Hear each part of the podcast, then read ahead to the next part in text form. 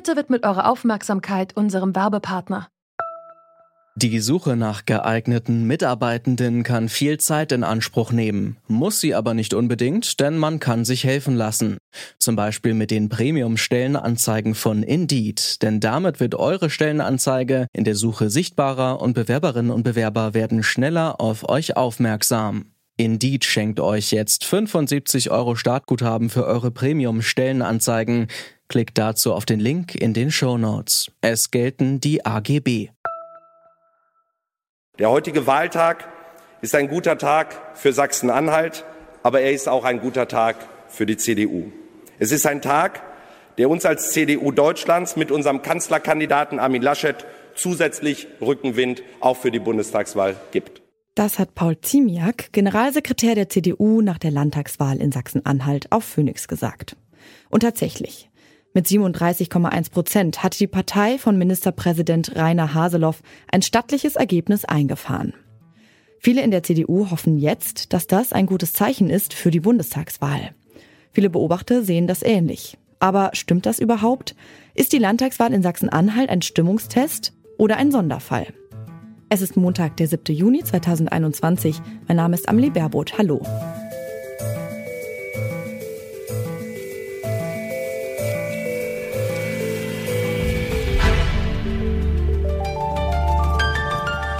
Zurück zum Thema. Eigentlich hatte es in den Umfragen nach einem Kopf-an-Kopf-Rennen mit der AfD ausgesehen. Die liegt jetzt mit etwa 21 Prozent weit hinten auf dem zweiten Platz. Bitter war der Tag für alle Parteien links der Mitte. Die Linke verliert deutlich. Die SPD kommt zum ersten Mal in ihrer Geschichte nur noch auf ein einstelliges Ergebnis. Und die Grünen haben es in Sachsen-Anhalt nur knapp in den Landtag geschafft, mit gerade einmal 6 Prozent. Auf Bundesebene konkurrieren die Grünen in aktuellen Umfragen mit der CDU um Platz 1. Den Bundestrend spiegelt das Wahlergebnis in Sachsen-Anhalt also nicht wider. Ein weiterer Unterschied, die CDU in Sachsen-Anhalt gilt als besonders konservativ. Einzelne CDUlerinnen und CDUler aus dem Bundesland sind auch immer wieder durch ihre Nähe zur AfD aufgefallen. Lässt sich die Situation in Sachsen-Anhalt überhaupt auf Bundesebene verallgemeinern? Darüber habe ich mit Luca Deutschländer gesprochen. Der Journalist arbeitet für den Mitteldeutschen Rundfunk in Magdeburg. Ihn habe ich gefragt, was für eine CDU hat da überhaupt gewonnen? Wenn wir mal so in die Vergangenheit gucken, ähm, gerade Anfang des Jahres Rainer Haseloff, als er gewählt worden ist als CDU-Spitzenkandidat, ist er mit einem nahezu überragenden Ergebnis von 95 Prozent gewählt worden. Das heißt, man kann, denke ich, schon sagen, dass die Partei überwiegend für diesen Mann der Mitte, als der er sich ja selbst auch bezeichnet und der er auch durchaus ist, dass sie sich schon mit ihm identifiziert. Deswegen ist es im, im Endeffekt, glaube ich, schon so, dass Rainer Haseloff da so ein bisschen das personifizierte Bollwerk gegen die AfD auch ist, weil da sind sich, glaube ich, alle einig, mit ihm wird es diese Zusammenarbeit mit der AfD tatsächlich nicht geben. Die Frage ist dann natürlich irgendwann, das hängt aber auch jetzt von den personellen Entscheidungen ab, die jetzt in einer neuen Regierung passieren. Wie setzt sich die neue CDU-Fraktion zusammen? Wer wird da das Sagen haben? Denn da waren ja zum Beispiel in der Vergangenheit zwei Fraktionsvizes, die durchaus mehr oder weniger deutlich mit der AfD geflirtet haben. Hängt natürlich auch davon ab, ob die jetzt weiterhin irgendwie führende Gesichter in der Fraktion sein werden oder nicht. Und das äh, wird jetzt mit Spannung zu beobachten sein, wie die CDU sich entwickelt. Aber nochmal, mit Rainer Haseloff, äh, da bin ich sehr überzeugt, wird es da tatsächlich keine Zusammenarbeit geben. Und mit Blick auf die Bundestagswahl haben die Menschen in Sachsen-Anhalt einen Ministerpräsidenten gewählt, den sie kennen und dem sie vertrauen, oder eine CDU, von der sie als Partei überzeugt sind? Eher ersteres und ähm, wir haben auch so ein bisschen darüber gerätselt. Also wenn man sich jetzt die Stimmung anschaut, die noch vor ein paar Monaten gegen die CDU ja dann doch relativ deutlich geherrscht hat, Thema Maskenaffäre, Thema verpatzte Corona-Politik, dann ist es ja umso erstaunlicher, was für ein starkes Ergebnis die CDU jetzt hier geholt hat. Und das hat in meinen Augen einerseits ganz klar den Grund Rainer Haseloff weil äh, wir auch gesehen haben bei den Wählerwanderungen, wie viele einerseits Wählerinnen und und Wähler anderer Parteien, zum Beispiel sehr viele von der SPD, er zu sich hat rüberholen können. Andererseits aber auch sehr viele Nichtwählerinnen und Nichtwähler, die mutmaßlich ähm, Sorge davor hatten, dass Sachsen-Anhalt dann tatsächlich das erste Bundesland sein könnte, in dem die AfD bei einer Landtagswahl stärkste Kraft wird. Also die Zahlen zeigen doch recht eindeutig, dass das der CDU als solcher ganz deutlich geholfen hat, aber andererseits eben auch, dass dieser Amtsbonus, über den ja besonders häufig gesprochen wird nach so Landtagswahlen, hier auch komplett gegriffen hat und das nochmal deutlich stärker als bei den anderen Landtagswahlen, die wir dieses Jahr erlebt haben. Rainer Haseloff, das muss man schon sagen, ist bei sehr vielen Leuten hier ein sehr anerkannter und respektierter Ministerpräsident. Nun haben heute Anhänger und Anhängerinnen der AfD der CDU Wahlbetrug unterstellt. Erwartet uns was ähnlich jetzt, jetzt auch nach der Bundestagswahl, dass der Ton sich so zuspitzt?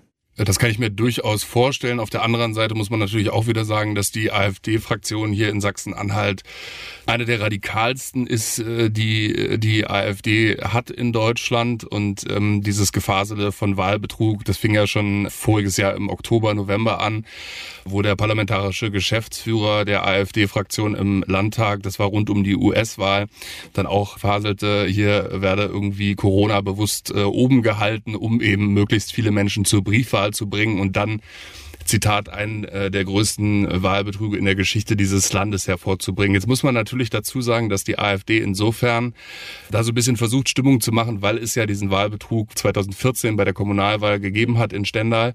Das ist natürlich nach wie vor irgendwie ein großes Thema und viele Leute sind demzufolge auch misstrauisch, was Briefwahl angeht etc. Nichtsdestotrotz muss man natürlich sagen, dass dieses Gerede inhaltlich ganz grober Unsinn ist. Sachsen-Anhalt hat weniger die CDU als Partei gewählt, sondern eher Rainer Haseloff als Person. So sieht es Journalist Luca Deutschländer und mit ihm viele andere Beobachtende. Also doch kein Stimmungstest für die Bundestagswahl? Darüber spreche ich mit Norbert Kersting. Er ist Politikwissenschaftler an der Universität Münster und forscht zur Kommunal- und Regionalpolitik. Als erstes habe ich ihn gefragt, inwiefern ist diese Landtagswahl tatsächlich ein Stimmungsbild für die Bundestagswahl? Das Thema Nachhaltigkeit und Umweltschutz äh, ist in den neuen Bundesländern nicht so auf, de, auf dem Tapet wie zum Beispiel in den alten Bundesländern. Gleichzeitig sieht man, dass andere Themen dann wieder stärker hervorgehoben werden. Man wird sehen, ob es dem Wähler darum geht, bei der Bundestagswahl stärker die Zukunftsthemen und die wirtschaftliche Sicherheit in den Vordergrund zu rücken oder ob man wirklich eine Wechselstimmung hat, wo dann sehr viele dann aus dem klassischen Lager auch der CDU wandern in andere Parteien, zum Beispiel in das Lager der Grünen. Das sieht man bei dieser Wahl jetzt in Sachsen-Anhalt nicht.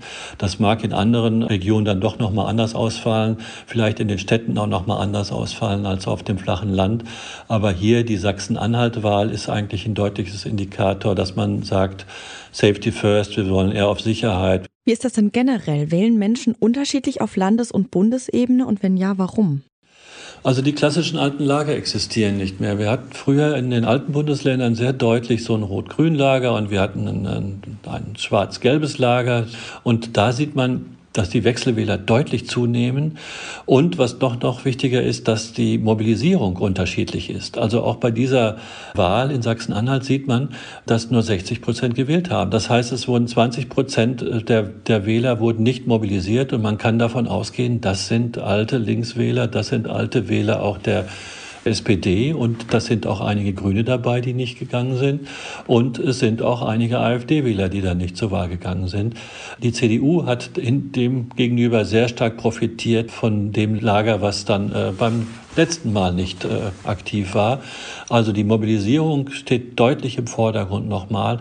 Wie ist es denn allgemein? Taugen Landtagswahlen, wie oft behauptet, überhaupt als Stimmungsbild für die Bundeswahl? Sie sind ein kleiner Indikator. Der Wahlkampf beginnt jetzt erst richtig und man wird sehen, dass da noch einiges sich bewegen wird.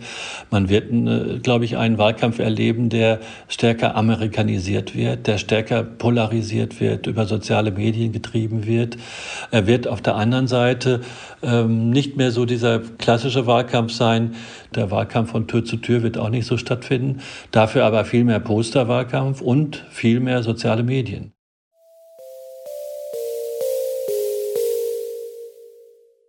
Die Landtagswahl in Sachsen-Anhalt soll ein Stimmungstest für die anstehende Bundestagswahl sein. Das hoffen zumindest viele aus der dort erfolgreichen CDU. Aber ganz so einfach ist es nicht. Landesvater Haseloff hat einen Bonus, den Kanzlerkandidat Laschet nicht hat. Und die Grünen, denen im Bund großer Erfolg vorhergesagt wird, sind in Sachsen-Anhalt sowieso nie stark gewesen. Also nur ein regionaler Sonderfall? Nun nicht ganz. Dass grüne Themen wie Klimapolitik abseits der Städte eher wenig begeistern, lässt sich zumindest vermuten. Und auch das AfD-Geraune von Wahlbetrug könnte sich so oder ähnlich wiederholen. Das war's von uns für heute. An dieser Folge mitgearbeitet haben Lina Cordes, Toni Mese, David Will und Andreas Popella.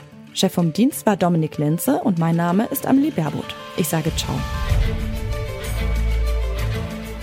Zurück zum Thema vom Podcast Radio Detektor FM.